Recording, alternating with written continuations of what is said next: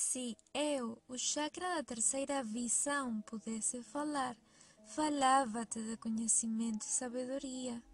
Ensinava-te a ver com os teus três olhos, os teus dois olhos humanos para ver e o teu olho do conhecimento para compreender.